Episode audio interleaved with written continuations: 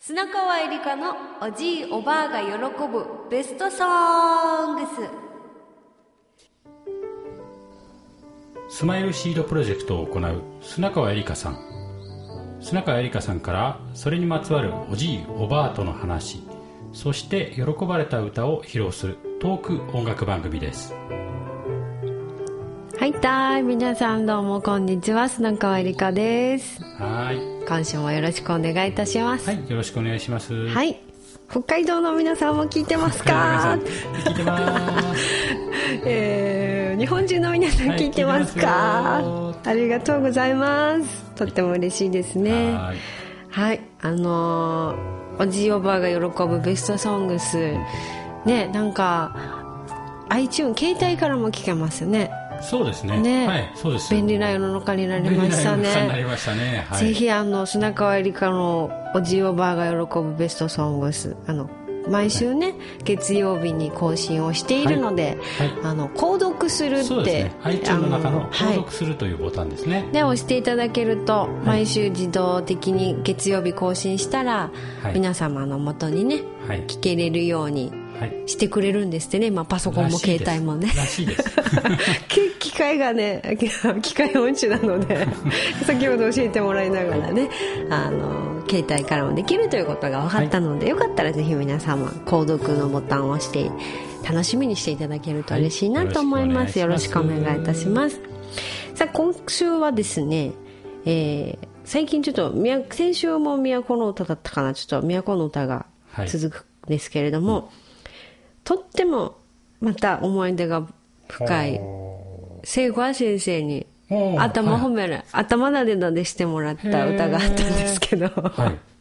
えーっと「カヌシャがマヨ」という。感謝がまよはい。都の歌で「カヌシャ」っていうのがですね「まあ、愛しい人よ」っていう直訳すると。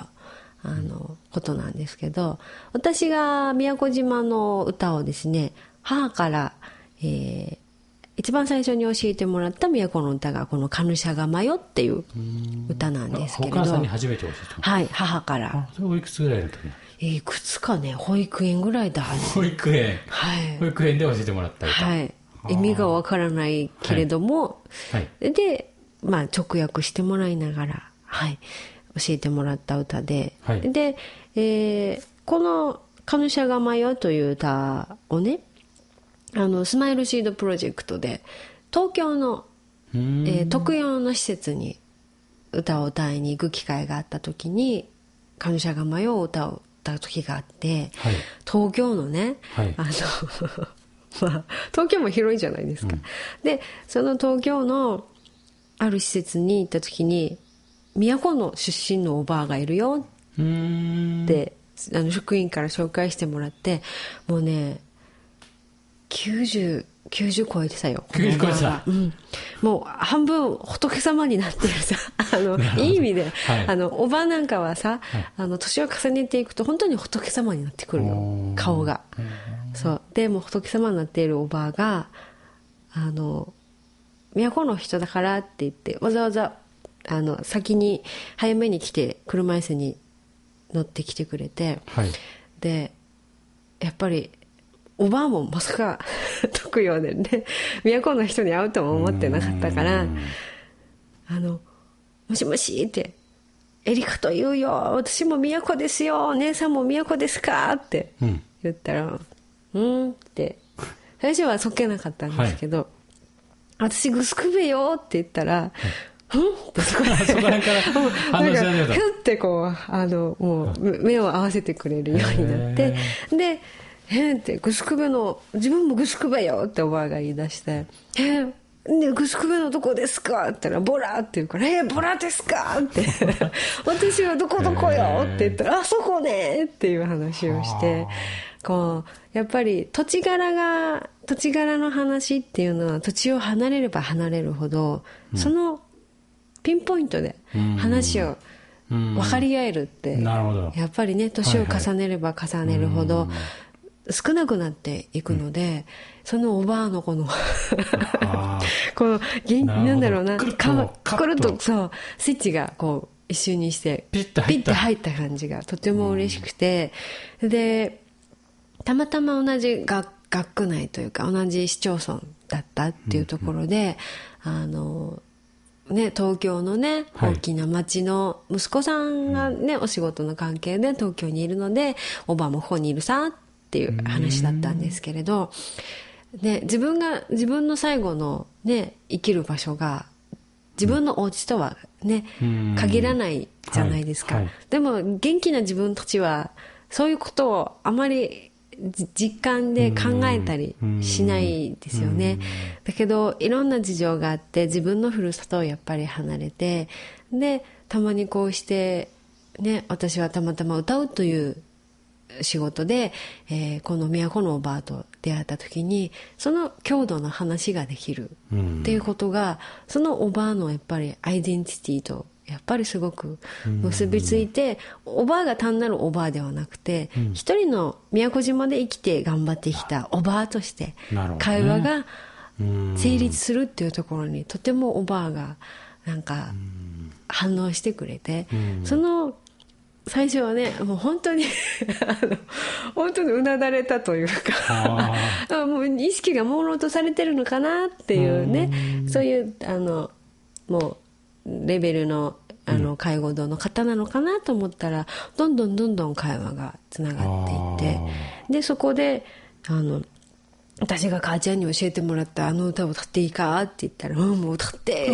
言ってれ元気いっぱいになって車椅子でも全然歩けないんですけど、車椅子でこうちょっと寝た状態の車椅子に乗りながらなんですけど、で他のあの皆さんもいる中で、はい。えーこの歌を歌ったんですがこの「カヌシャが迷う」を歌ったらおばあが泣き出しながら一緒に歌ってくださってなんていうのかなとてもこのおばあとも近くなれましたしこのこのおばあも一緒に歌ってくれる姿を周りの職員さんもやっぱりすごく喜んでああそういう姿あんまり見たことがなかったなかったみたいですね。でやっぱりちゃんと地元のねあの話を分かって聞いてくれる人がいるとこんなにも違うんだねっていう話をしてくれてああじゃあぜひこのおばをこのおばあにねこの職員さんにはい。都の歌を教えてあげたらいいよ。ね なるほど、ね。教えてあげればね覚えてくれればもうね。そうそうそうそう、はい。で一緒に歌を歌ったらいいさねっていう話をして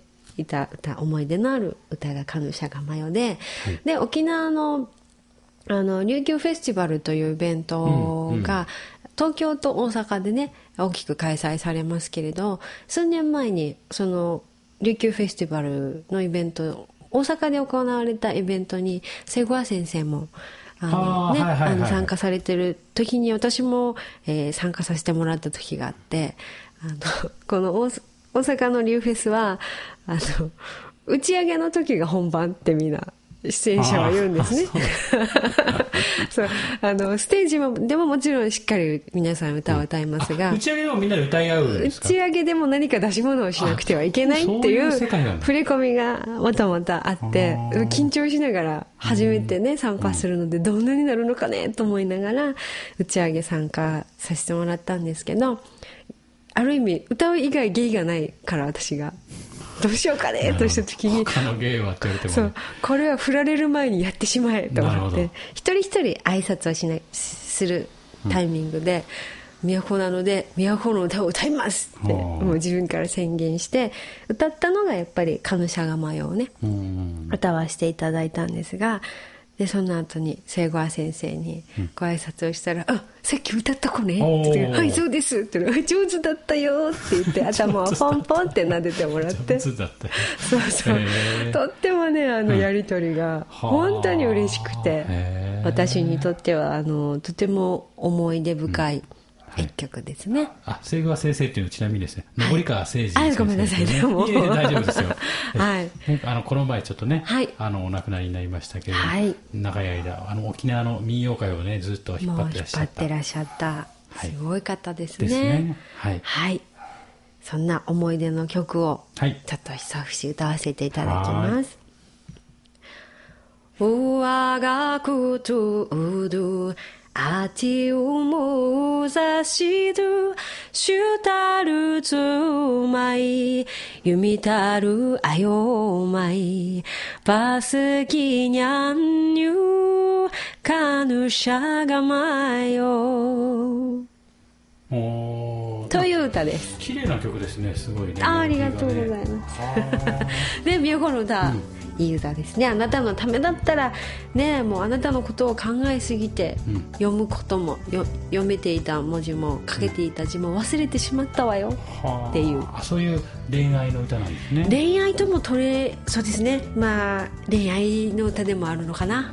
うんとも取れる、はい。私はもうあなたのことを思ったらもう、思って今までできたいこともできないぐらいあなたのことを思っているんですよっていうふうに小さい頃母からそうか子守歌。こぼね、解釈の仕方はもしかしたらいろいろあるかもしれませんね。私は親がこう思う気持ちでもあるよっていうふうに母から教えてもらいましたね。わかりました。はい。い。それでははい。また来週、ありがとうございました